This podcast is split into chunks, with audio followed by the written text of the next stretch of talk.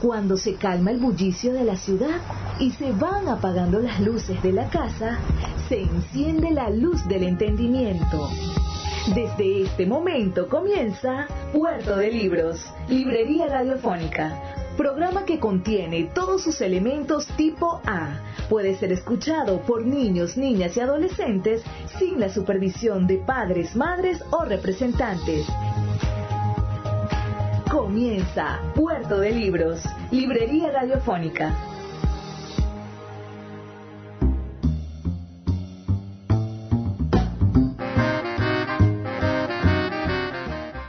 Bienvenidos a Puerto de Libros, Librería Radiofónica. Les habla Luis Peroso Cervantes, quien de lunes a viernes de 9 a 10 de la noche les acompaña en este espacio que hemos cultivado con tantísimo cariño todos los días por la señal de la 88.1 Radio Fe y Alegría. Un puerto, puerto de libros, puerto franco para que podamos partir a bordo de estas embarcaciones maravillosas que llamamos libros por los mares de la imaginación, del entretenimiento, de la cultura, de esa vida perdurable que queremos para nuestras ideas. ¿Cómo están ustedes? Por favor, contáctense con nosotros, díganos cómo los recibe esta noche, cuáles son sus inquietudes intelectuales. Escríbanos al 0424-672-3597. 0424-672-3597. O síganos por nuestras redes sociales, arroba Librería Radio en Twitter y en Instagram. Allí podrán ustedes conocer más de lo que estamos haciendo todo el tiempo. También tenemos una página web www.radio.puertodelibros.com .com.be. Allí podrán conseguir buena parte de nuestros programas y los programas todos actualizados siempre de primeros en YouTube. Pueden ustedes buscarnos como Librería Radiofónica. Somos un espacio único en la radio zuliana, posiblemente uno de los pocos espacios literarios que queda en la radio venezolana y esperamos poder continuar aquí con ustedes día tras día llevándoles buena literatura, buenos libros, buenas ideas y muchísimo, muchísimo corazón, talento y ganas de hacer las cosas. Hoy estamos emitiendo nuestro programa número 104, 104 programas llevándoles a nuestros radio oyentes lo mejor de la cultura literaria del planeta. Esta noche vamos a estar escuchando un disco muy interesante, un disco realmente, es un audiolibro, un long play que grabó el gran escritor argentino Julio Cortázar, una pequeña visita a nuestra casa. Espero que sea de su completo agrado, que disfruten cada una de las palabras que legó para nosotros, para la inmortalidad, para el futuro el gran Julio Cortázar y sobre todo ese, ese, ese decir, él mismo lo plantea de una manera espectacular, no tener la oportunidad de encontrarnos, entrar a nuestro hogar en este caso y, y de, de partir con nosotros cosas trascendentes, cosas que pareciesen que estuviesen vinculadas con el futuro, el futuro de él. Jamás imaginó que nosotros íbamos a estar allí para escucharlo. O quizás sí, lo hizo saber en este disco. Espero que me puedan informar, que me hagan saber ustedes qué les pareció, qué les parece este disco que vamos a estar escuchando de Julio Cortázar. Y estemos siempre en contacto, porque eso es lo que más nos llena, poder tener una audiencia que, que, que se retroalimente con lo que estamos haciendo. Antes de escuchar a Julio Cortázar, vamos a escuchar los mensajes que tienen para nosotros nuestros anunciantes, esas personas que hacen posible que Puerto de Libros, Librería Radiofónica, llegue a ustedes de lunes a viernes de 9 a 10 de la noche por la señal de la 88.1 Radio Fe y Alegría de Maracaibo.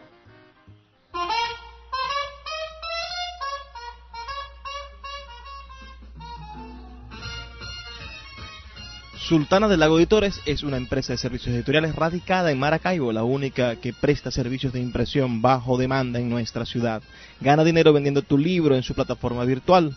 No necesitas invertir en grandes tirajes. Tus lectores podrán leerte a la vuelta de un clic y obtendrás regalías. Por ello, Su eslogan dice, escribimos, corregimos, diseñamos, editamos, difundimos, vendemos y hasta cobramos por ti. Conoce más en su página web www.sultana.com.be o siguiéndoles en Instagram como arroba sultana del lago.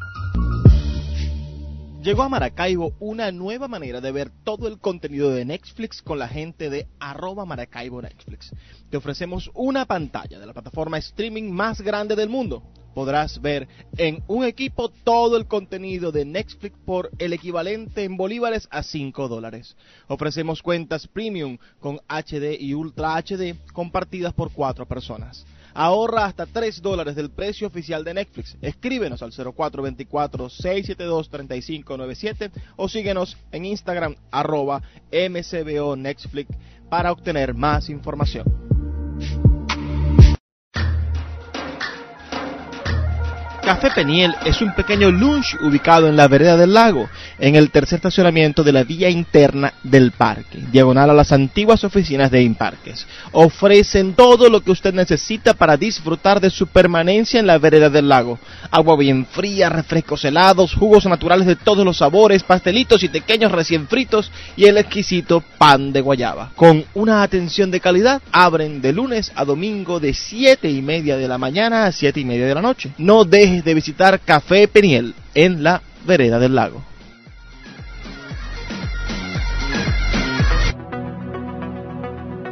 Ya puedes visitarnos en Puerto de Libros, librería comunitaria en el sector Santa Lucía, a dos cuadras del Milagro por la avenida que nos conduce al Boulevard de Santa Lucía. Pregunta dónde se encuentra esta librería comunitaria que ofrece cine, música, literatura y libros para todos ustedes. Pronto también estaremos en el Teatro Baral instalando nuestra librería de autor para seguir llevando buena literatura, para seguir trayendo esperanza lectora a todos los ciudadanos de Maracaibo. Síguenos en nuestras redes sociales, arroba Puerto de Libros en Facebook, en Twitter y en Instagram. También puedes seguirnos en nuestra página web www.puertodelibros.com.be. Puerto de Libros ha vuelto a abrir sus puertas en Maracaibo.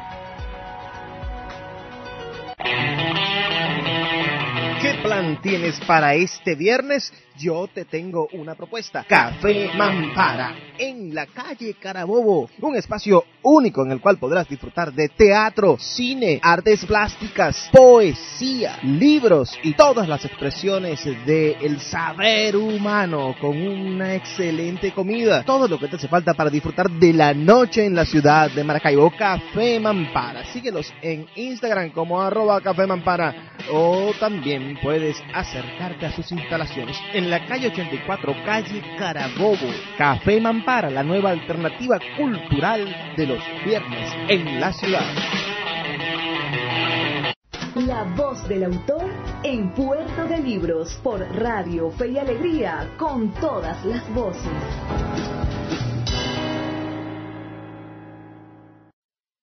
Sí, la, la idea de grabar un disco de manera más o menos académica leyendo un texto tras otro, con esa sensación de cosa muerta que, dan los discos de escritores, no, me gusta demasiado.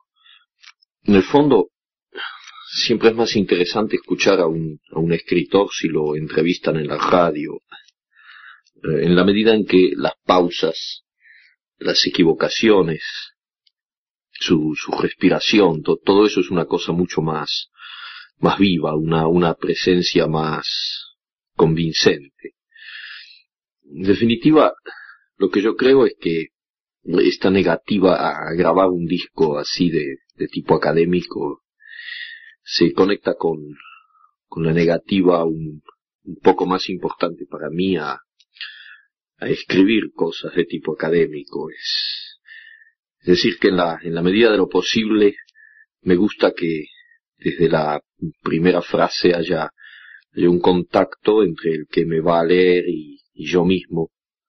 Eh, no porque lo, no porque yo escriba pensando en que alguien me va a leer, sino más bien porque siempre he tenido la, la impresión de que el hecho mismo de ponerme a escribir significaba de alguna manera una, una tentativa de contacto, no con personas definidas, no, no con lectores definidos, probablemente conmigo mismo o, con una con una realidad ajena y exterior con, la que se busca precisamente el contacto para que deje de para que llegue a ser un poco menos ajena y exterior.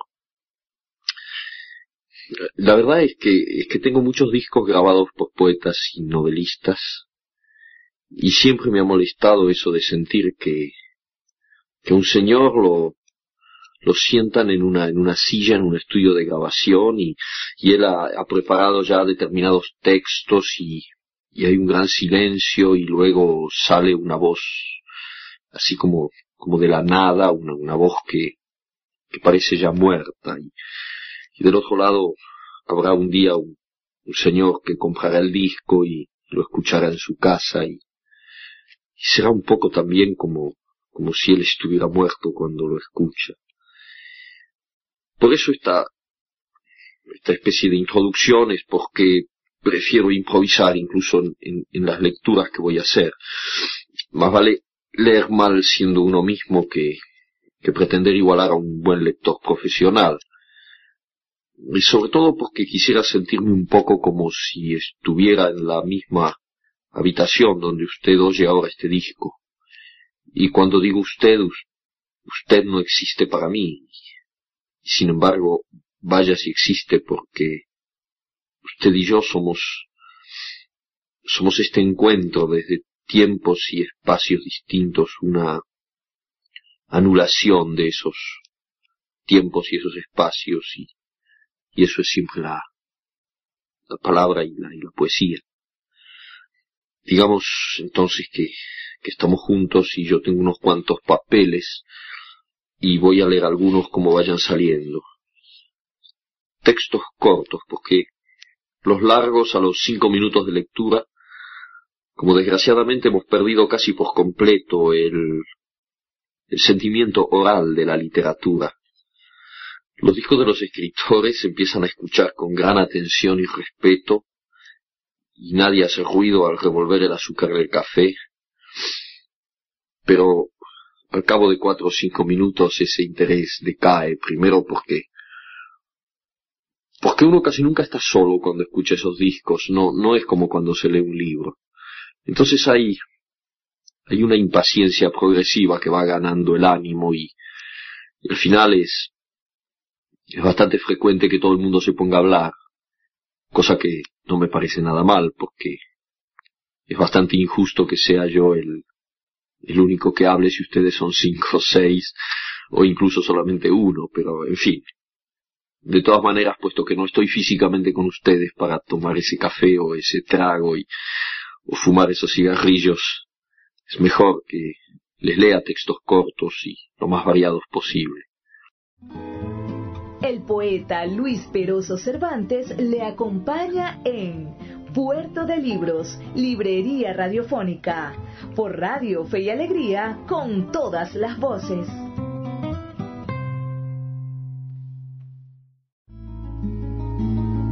Escuchas Puerto de Libros, Librería Radiofónica, por Radio Fe y Alegría, con todas las voces.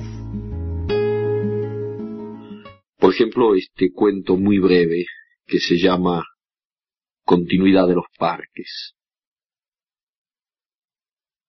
Había empezado a leer la novela unos días antes. La abandonó por negocios urgentes, volvió a abrirla cuando regresaba en tren a la finca. Se dejaba interesar lentamente por la trama, por el dibujo de los personajes.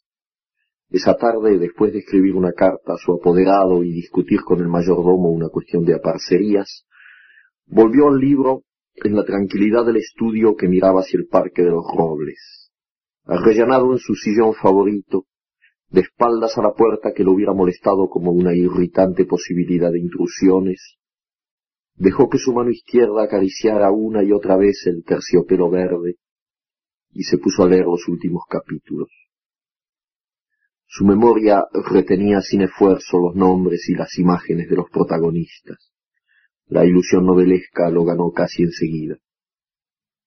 Gozaba del placer casi perverso de irse desgajando línea a línea de lo que los rodeaba y sentir a la vez que su cabeza descansaba cómodamente en el terciopelo del alto respaldo, que los cigarrillos seguían al alcance de la mano, que más allá de los ventanales danzaba el aire del atardecer bajo los robles.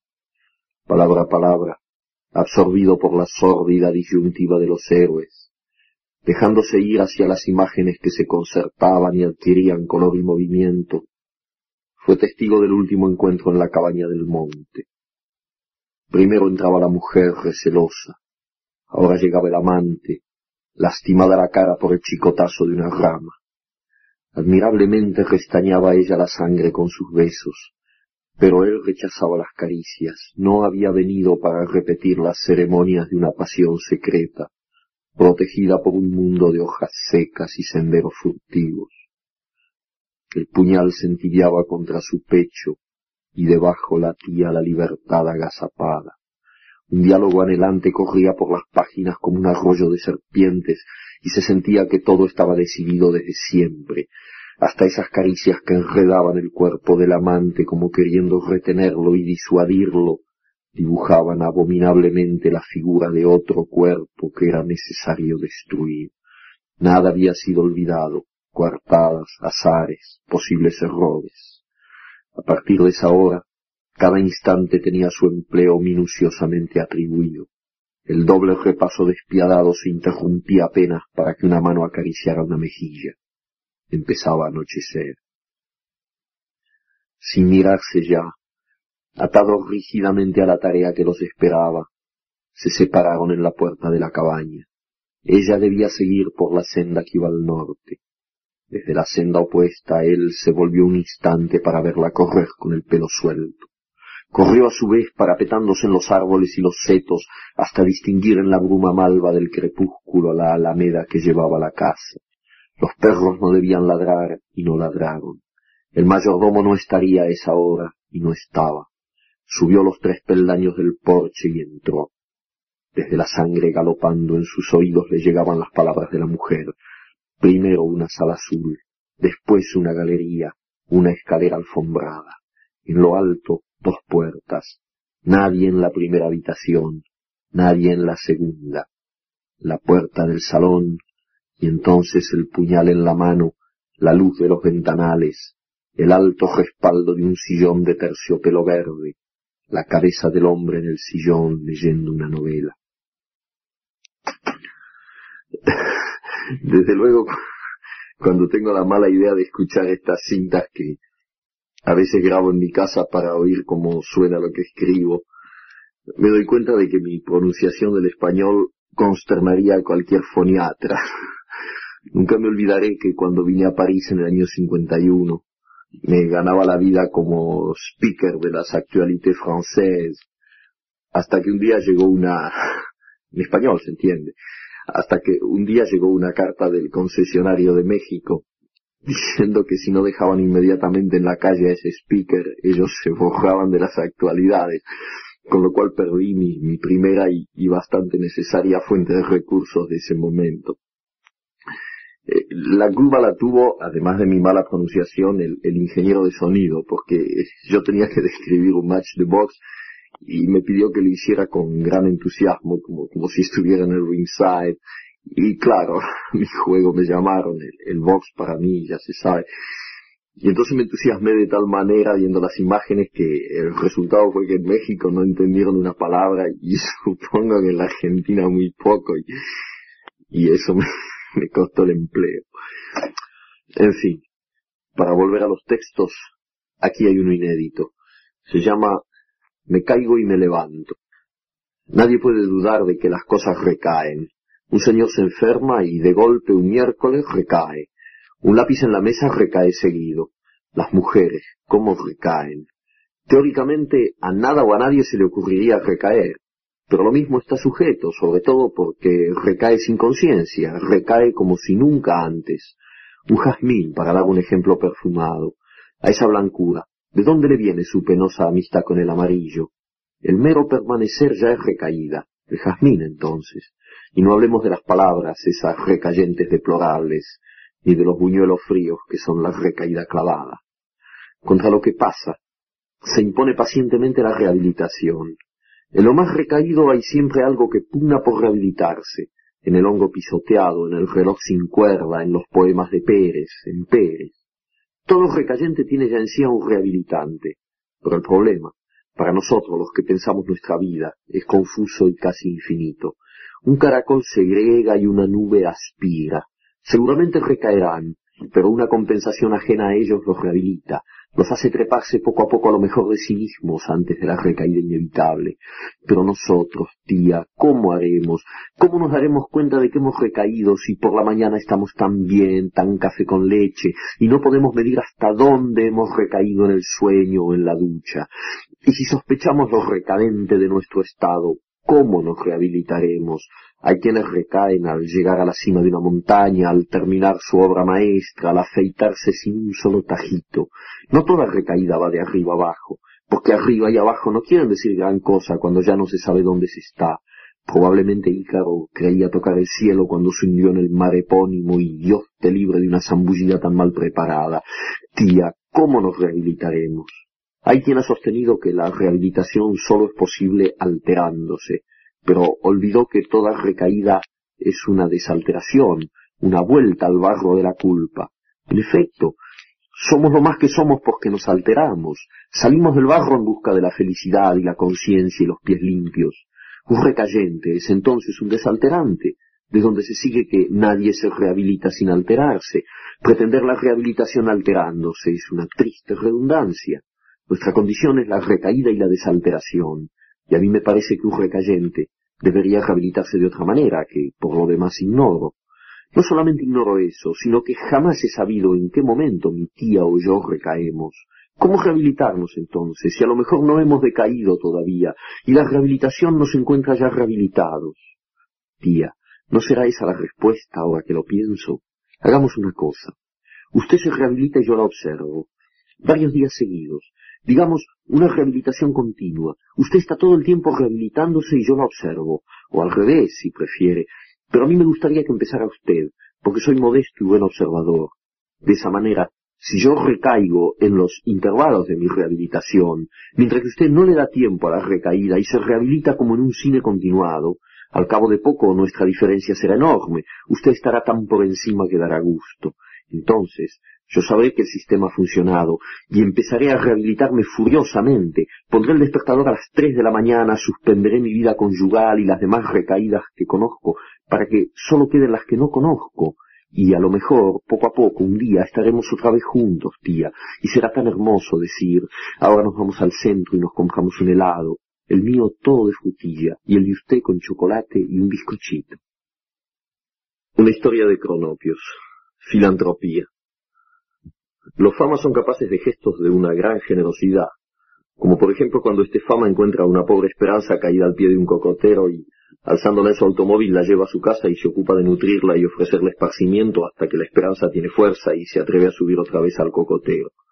El fama se siente muy bueno después de este gesto y en realidad es muy bueno, solamente que no se le ocurre pensar que dentro de pocos días la esperanza va a caerse otra vez del cocotero.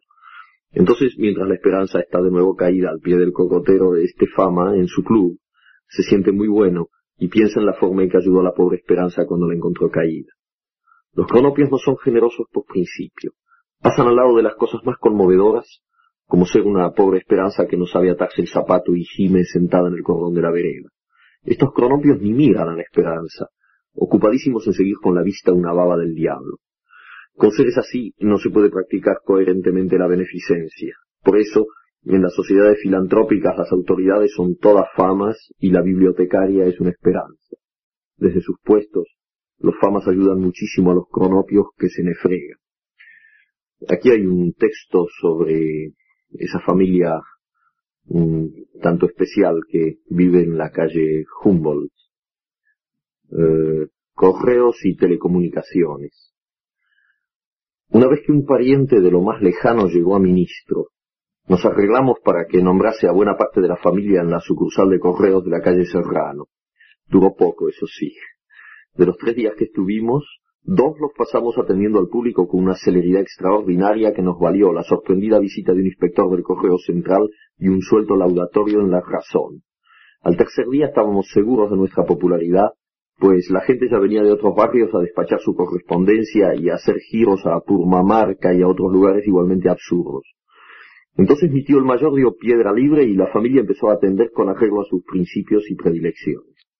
En la ventanilla de franqueo, mi hermana la segunda obsequiaba un globo de colores a cada comprador de estampillas.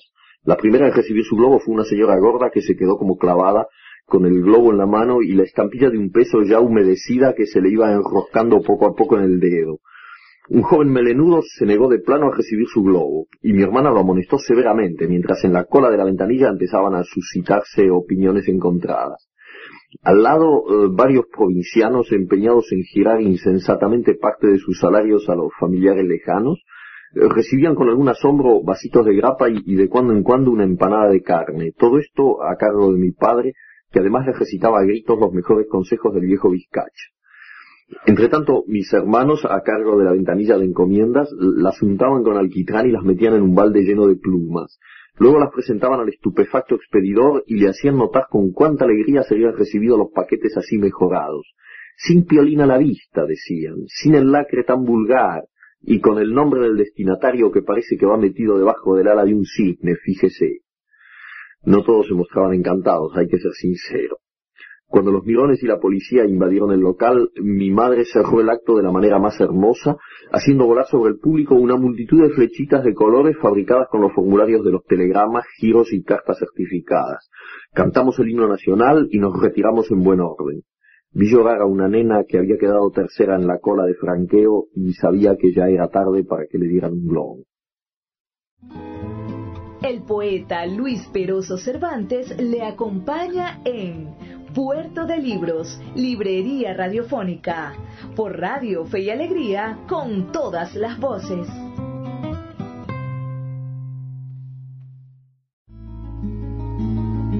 Escuchas Puerto de Libros, Librería Radiofónica, por Radio Fe y Alegría, con todas las voces.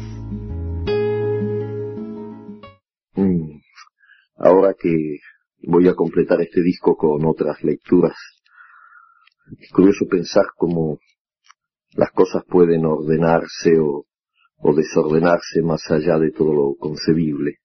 A lo mejor usted escuchó la, primera cara y después se fue al cine o, estuvo seis meses estudiando matemáticas o a lo mejor todavía no escuchó la primera cara porque no le gusta proceder metódicamente.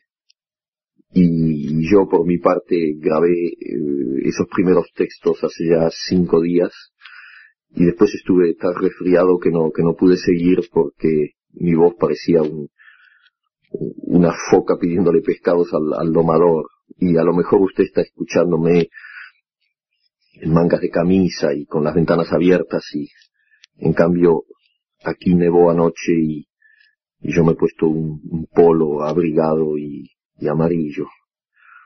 Todo es distante y diferente y parece inconciliable y a la vez todo se da simultáneamente eh, en este momento, que todavía no existe para mí, y que sin embargo el momento en que usted escucha estas palabras que, yo grabé en el pasado, es decir, en, en un tiempo que para mí ahora es el futuro. Juegos de la imaginación dirá el señor sensato que nunca falta entre los locos, como si eso fuera a decir algo como si supiéramos lo que es un juego en el fondo y, y sobre todo lo que es la imaginación. En fin, aquí se habla de una, de una familia un tanto peculiar que vive en la calle Humboldt y de su conducta en los velorios. Eh, no vamos por el anís ni porque hay que ir. Ya se habrá sospechado, vamos porque no podemos soportar las formas más solapadas de la hipocresía.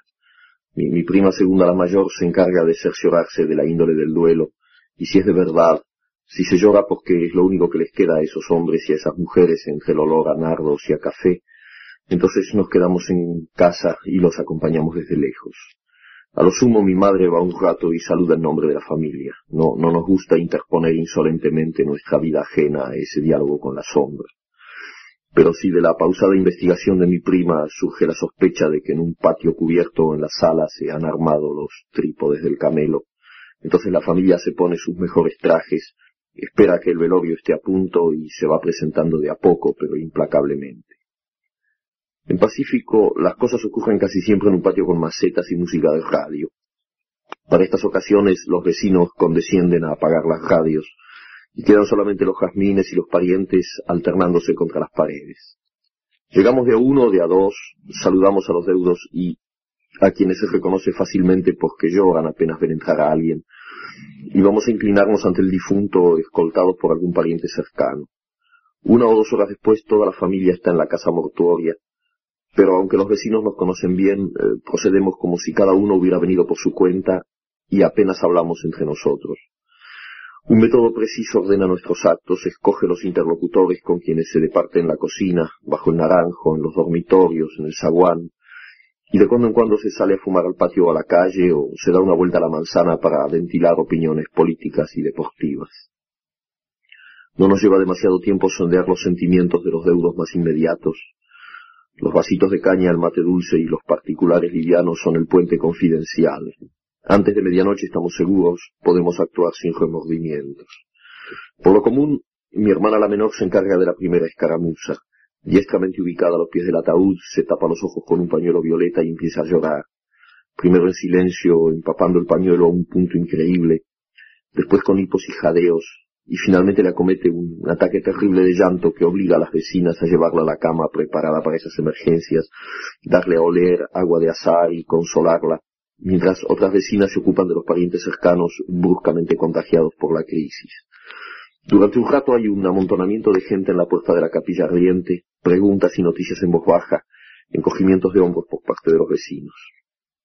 Agotados por un esfuerzo en que han debido emplearse a fondo, los deudos amenguan en sus manifestaciones, y en ese mismo momento mis tres primas segundas se largan a llorar sin afectación, sin gritos, pero tan conmovedoramente que los parientes y vecinos sienten la emulación, comprenden que no es posible quedarse así descansando, mientras extraños de la otra cuadra se afligen de tal manera, y otra vez se suman a la deploración general, otra vez hay que hacer sitio en las camas, apantallar a señoras ancianas, aflojar el cinturón a viejitos convulsionados. Mis hermanos y yo esperamos por lo regular este momento para entrar en la sala mortuoria y ubicarnos junto al ataúd. Por extraño que parezca, estamos realmente afligidos.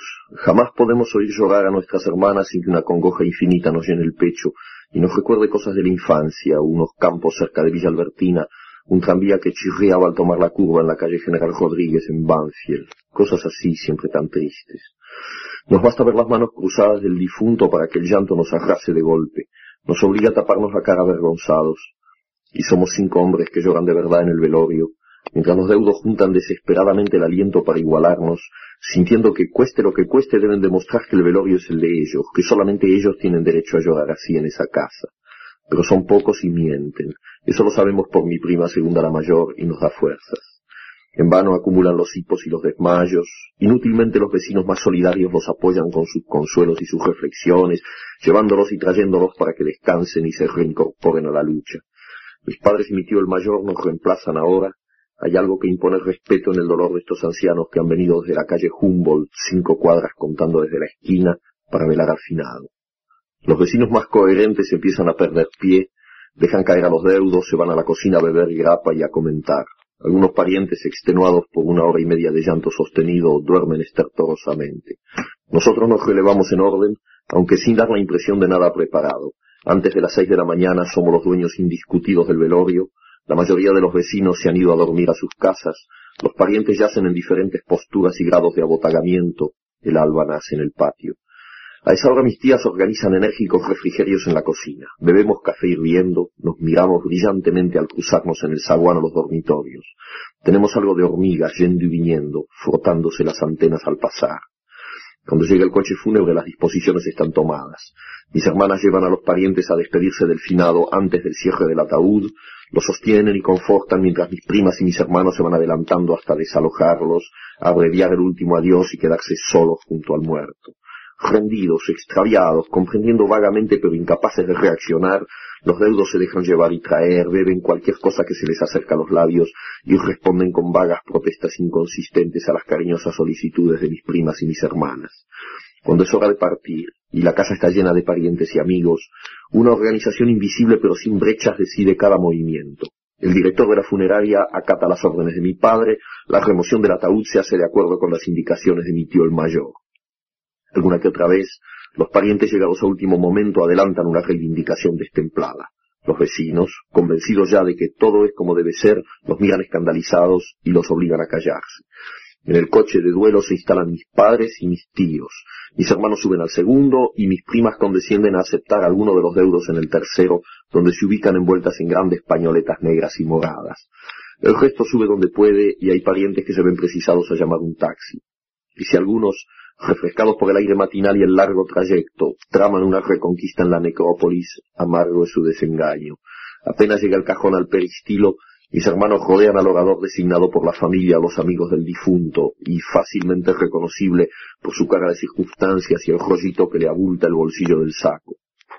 Estrechándole las manos, le empapan las solapas con sus lágrimas, lo palmean con un blando sonido de tapioca, y el orador no puede impedir que mi tío el menor suba a la tribuna y abra los discursos con una oración que es siempre un modelo de verdad y discreción. Dura tres minutos, se refiere exclusivamente al difunto, acota sus virtudes y da cuenta de sus defectos sin quitar humanidad a nada de lo que dice. Está profundamente emocionado y a veces le cuesta terminar. Apenas ha bajado, mi hermano el mayor ocupa la tribuna y se encarga del panegírico en nombre del vecindario, mientras el vecino designado a tal efecto trata de abrirse paso entre mis primas y hermanas que lloran colgadas de su chaleco. Un gesto afable pero imperioso de mi padre moviliza al personal de la funeraria. Dulcemente empieza a rodar el catafalco, y los oradores oficiales se quedan al pie de la tribuna mirándose y estrujando los discursos en sus manos húmedas. Por lo regular, no nos molestamos en acompañar al difunto hasta la bóveda o sepultura, sino que damos media vuelta y salimos todos juntos comentando las incidencias del velorio. Desde lejos vemos como los parientes corren desesperadamente para agarrar alguno de los cordones del ataúd y se pelean con los vecinos que entre tanto se han posesionado de los cordones y prefieren llevarlos ellos a que los lleven los parientes. Esto lo he leído mientras miraba el árbol del patio, ya es un esqueleto negro contra este cielo gris y bajo y con nieve de París en diciembre, y que nadie creo pintó mejor que Marqué. Es un día para no moverse de casa, para inventar ceremonias de interior, para leer, por ejemplo, un pasaje de, Rayuela, que con esa claridad que es la característica dominante de su estilo, dice, apenas él le amalaba el noema, a ella se le agolpaba el clémiso y caían en hidromurias, en salvajes ambonios, en sus talos exasperantes. Cada vez que él procuraba relamar las cinco pelusas, se enredaba en un grimado quejumbroso y tenía que embulsionarse de cara al nóvalo, sintiendo como poco a poco las arnillas se espejunaban, se iban apeltronando, reduplimiendo, hasta quedar tendido como el trimalciato de ergomanina al que se le han dejado caer unas fílulas de cariaconcia y sin embargo era apenas el principio, porque en un momento dado ella se tordulaba los urgalios, consintiendo en que la aproximara suavemente sus orfelunios. Apenas se entreplumaban, algo como un ulucordio los encrestoriaba, los extrayuxtaba y paramovía. De pronto era el clinón, la esterfurosa convulcante de las mátricas, la jadeollante plumia del orgumio, los esproemios del merpasmo en una sobreomítica gopausa. Evoé, evoé, volposados en la cresta del Murelio, se sentían Valparamar, Perlinos y Márulos, temblaba el troc, se vencían las marioplumas, y todo se resolviraba en un profundo pínice, en niolamas de argu tendidas gasas, en cariñas casi crueles que los ordopenaban hasta el límite de las gunfias.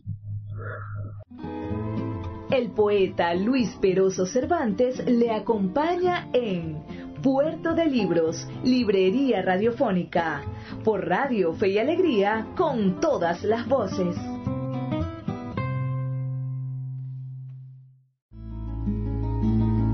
Escuchas Puerto de Libros, Librería Radiofónica, por Radio Fe y Alegría, con todas las voces. Y como no ha querido salir el sol, y afuera todo sigue opaco y apenado como un tema de Lester Young, que siempre habla de alguna manera de la muerte. Puedo también leer una carta que hay en Rayuela y que fue escrita así como la voy a leer, como un mate ya lavado un disco muy viejo, como la nieve que llena el patio, cosas así. Bebé Rocamadour, bebé, bebé, Rocamadour. Rocamadour, ya sé que es como un espejo. Estás durmiendo mirándote los pies. Yo aquí sostengo un espejo y creo que sos vos, pero no lo creo. Te escribo porque no sabes leer. Si supieras no te escribiría o te escribiría cosas importantes. Alguna vez tendré que escribirte que te portes bien o que te abrigues. Parece increíble que alguna vez, Rocamadour. Ahora solamente te escribo en el espejo. De vez en cuando tengo que secarme el dedo porque se moja de lágrimas. ¿Por qué, Rocamadour? No estoy triste, tu mamá es una pavota. Se me fue al fuego el bosque que había hecho para Horacio. ¿No sabes quién es Horacio, Rocamadour? El señor que el domingo te llevó el conejito de terciopelo, que se aburría mucho porque vos y yo nos estábamos diciendo tantas cosas y él quería volver a París. Entonces te pusiste a llorar y él te mostró cómo el conejito movía las orejas. En ese momento estaba hermoso. Quiero decir Horacio. Algún día comprenderás, Rocamadour. Rocamadour. Es idiota llorar así porque el bosque se ha ido al fuego. La pieza está llena de remolacha, Rocamadour. Te divertirías si vieras los pedazos de remolacha y la crema, todo tirado por el suelo. Menos mal que cuando venga Horacio ya habré limpiado. Pero primero tenía que escribirte. Llorar así es tan tonto. Las cacerolas se ponen blandas. Se ven como halos en los vidrios de la ventana. Y ya no se oye cantar a la chica del piso de arriba, que canta todo el día. Les amants du Havre. Cuando estemos juntos te lo cantaré, verás. Puisque la terre est ronde, mon amour t'en fait pas. Mon amour t'en fait pas. Horacio la silba de noche cuando escribe o dibuja. A ti te gustaría, Rocamadour. A vos te gustaría. Horacio se pone furioso porque me gusta hablar de tú como Perico. Pero en el Uruguay es distinto. Perico es el señor que no te llevó nada el otro día, pero que hablaba tanto de los niños y la alimentación. Sabe muchas cosas. Un día le tendrás mucho respeto, Rocamadour. Y serás un tonto si le tienes respeto. Si le tenés. Si le tenés respeto, Rocamadour. Rocamadour, Madame Irene no está contenta de que seas tan lindo, tan alegre, tan llorón y gritón y meón. Ella dice que todo está muy bien y que eres un niño encantador. Pero mientras habla esconde las manos en los bolsillos del delantal como hacen algunos animales malignos, Rocamadour, y eso me da miedo. Cuando se lo dije a Horacio se reía mucho, pero no se da cuenta de que yo lo siento y que aunque no haya ningún animal maligno que esconde las manos, yo siento. No sé lo que siento, no lo puedo explicar. Rocamadour, si en tus ojitos pudiera leer lo que te ha pasado en estos quince días, momento por momento. Me parece que voy a buscar otra nuriz, aunque Horacio se ponga furioso y diga, pero a ti no te interesa lo que él dice de mí. Otra nuriz que hable menos, no importa si dice que eres malo o que lloras de noche o que no quieres comer. No importa si cuando me lo dice yo siento que no es maligna, que me está diciendo algo que no puede dañarte. Todo es tan raro, Rocamadour. Por ejemplo, me gusta decir tu nombre y escribirlo. Cada vez me parece que te toco la punta de la nariz y que te reís. En cambio, Madame Irene no te llama nunca por tu nombre, dice l'enfant. Fíjate, ni siquiera dice le gosse. Dice l'enfant, es como si se pusiera guantes de goma para hablar. A lo mejor los tiene puestos. Y por eso mete las manos en los bolsillos y dice que sos tan bueno y tan bonito. Hay una cosa que se llama tiempo, Rocamadour. Es como un bicho que anda y anda. No te puedo explicar porque eres tan chico, pero quiero decir que Horacio llegará enseguida. ¿Le dejo leer mi carta para que él también te diga alguna cosa? No, yo tampoco querría que nadie leyera una carta que es solamente para mí. Un gran secreto entre los dos, Rocamadour. Ya no lloro más, estoy contenta, pero es tan difícil entender las cosas. Necesito tanto tiempo para entender un poco eso que Horacio y los otros entienden enseguida. Pero ellos que todo lo entienden tan bien, no te pueden entender a ti, a mí. No entienden que yo no puedo tenerte conmigo, darte de comer y cambiarte los pañales, hacerte dormir o jugar. No entienden y en realidad no les importa. Y a mí que tanto me importa, solamente sé que no te puedo tener conmigo, que es malo para los dos, que tengo que estar sola con Horacio, vivir con Horacio, quién sabe hasta cuándo, ayudándolo a buscar lo que él busca y que también tú buscarás, Jocamadú, porque serás un hombre y también buscarás como un gran tonto. Es así, Roca Maduro, en París somos como hongos, crecemos en los pasamanos de las escaleras, en piezas oscuras donde huele a cebo, donde la gente hace todo el tiempo el amor y después fríe huevos y pone discos de Vivaldi, enciende los cigarrillos y habla como Horacio y Gregorovius y Wong y yo, Roca y como Perico y Ronald y Babs. Todos hacemos el amor y frimos huevos y fumamos. Ah, no puedes saber todo lo que fumamos, todo lo que hacemos el amor, parados, acostados, de rodillas, con las manos, con las bocas, llorando, cantando. Y afuera hay de todo. Las ventanas dan al aire y eso empieza con un gorrión o una gotera. Llueve muchísimo aquí en Jocamaduro, mucho más que en el campo, y las cosas se rumbran, las canaletas, las patas de las palomas, los alambres con que Horacio fabrica esculturas. Casi no tenemos ropa, nos arreglamos con tan poco, un buen abrigo, unos zapatos en los que no entre el agua. Somos muy sucios, todo el mundo es muy sucio y hermoso en París, Jocamaduro. Las camas huelen a noche y a sueño pesado. Debajo hay pelusas y libros. Horacio se duerme y el libro va a parar abajo de la cama. Hay peleas terribles porque los libros no aparecen y Horacio cree que se los ha robado sí. Hasta que un día aparecen y nos reímos y casi no hay sitio para poner nada, ni, siquiera otro par de zapatos o. Para poner una palangana en el suelo hay que sacar el tocadisco, pero ¿dónde ponerlo si la mesa está llena de libros? Yo no te podría tener aquí, aunque seas tan pequeño no cabrías en ninguna parte, te golpearías contra las paredes. Cuando pienso en eso me pongo a llorar. Horacio no entiende, cree que soy mala, que hago mal en no traer aunque sé que no te aguantaría mucho tiempo. Nadie se aguanta aquí mucho tiempo, ni siquiera tú y yo. Hay que vivir combatiéndose, la ley, la única manera que vale la pena, pero duele, Joca y es sucio y amargo. A ti no te gustaría, tú que ves a veces los corderitos en el campo, que oyes los pájaros parados en la veleta de la casa. Horacio me trata de sentimental, me trata de materialista, me trata de todo porque no te traigo, porque quiero traerte, porque renuncio, porque quiero ir a verte, porque de golpe comprendo que no puedo ir, porque soy capaz de caminar una hora bajo el agua sin algún barrio que no conozco, pasan Potenkin y hay que verlo aunque se caiga el mundo, porque el mundo ya no importa si uno no tiene fuerzas para seguir eligiendo algo verdadero, si uno se ordena como un cajón de la cómoda y te pone a ti de un lado, el domingo del otro, el amor de madre, el juguete nuevo, la gare de Montparnasse, el tren, la visita que hay que hacer. No me da la gana de ir Camadur y tú sabes que está bien y no estás triste. Horacio tiene razón, no me importa nada de ti a veces. Y creo que eso me lo agradecerás un día cuando comprendas, cuando veas que valía la pena que yo fuera como soy. Pero yo hago lo mismo, Camadur, y te escribo esta carta porque no sé, porque a lo mejor me equivoco, porque a lo mejor soy mala o estoy enferma o un poco idiota, no mucho, un poco, pero eso es terrible. La sola idea me da cólicos, tengo completamente metidos para adentro los dedos de los pies, voy a reventar los zapatos y no me los salto. Te quiero tanto, Jocamadú, bebé Jocamadú, dientecito de ajo. Te quiero tanto, nariz de azúcar, rolito, caballito de juguete.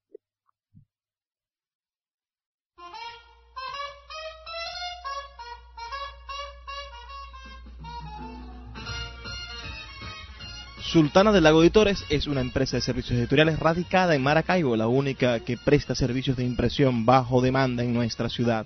Gana dinero vendiendo tu libro en su plataforma virtual. No necesitas invertir en grandes tirajes. Tus lectores podrán leerte a la vuelta de un clic y obtendrás regalías. Por ello, su eslogan dice, escribimos, corregimos, diseñamos, editamos, difundimos, vendemos y hasta cobramos por ti. Conoce más en su página web www.sultana.com.be o siguiéndoles en Instagram como arroba sultana del lago. Llegó a Maracaibo una nueva manera de ver todo el contenido de Netflix con la gente de arroba Maracaibo Netflix. Te ofrecemos una pantalla de la plataforma streaming más grande del mundo podrás ver en un equipo todo el contenido de Netflix por el equivalente en bolívares a 5 dólares. Ofrecemos cuentas premium con HD y Ultra HD compartidas por 4 personas. Ahorra hasta 3 dólares del precio oficial de Netflix. Escríbenos al 0424-672-3597 o síguenos en Instagram arroba mcbo Netflix para obtener más información. Café Peniel es un pequeño lunch ubicado en la vereda del lago, en el tercer estacionamiento de la vía interna del parque, diagonal a las antiguas oficinas de Imparques. Ofrecen todo lo que usted necesita para disfrutar de su permanencia en la vereda del lago. Agua bien fría, refrescos helados, jugos naturales de todos los sabores, pastelitos y pequeños recién fritos y el exquisito pan de guayaba. Con una atención de calidad, abren de lunes a domingo de 7 y media de la mañana a 7 y media de la noche. No deje de visitar Café Peniel en la vereda del lago.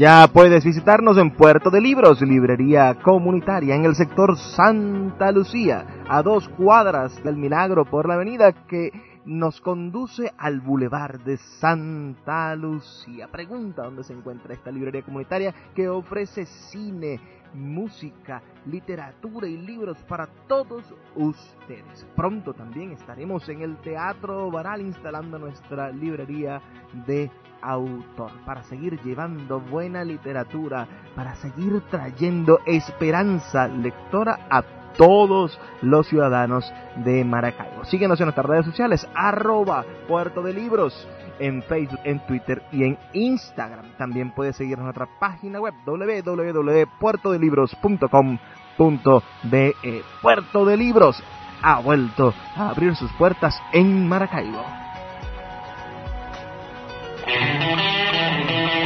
¿Qué plan tienes para este viernes? Yo te tengo una propuesta. Café Mampara, en la calle Carabobo. Un espacio único en el cual podrás disfrutar de teatro, cine, artes plásticas, poesía, libros y todas las expresiones del saber humano con una excelente comida. Todo lo que te hace falta para disfrutar de la noche en la ciudad de Maracaibo. Café Mampara. Síguenos en Instagram como arroba Café Mampara o también puedes acercarte a sus instalaciones en la calle 84, calle Carabobo. Café Mampara, la nueva alternativa cultural de los viernes en la ciudad.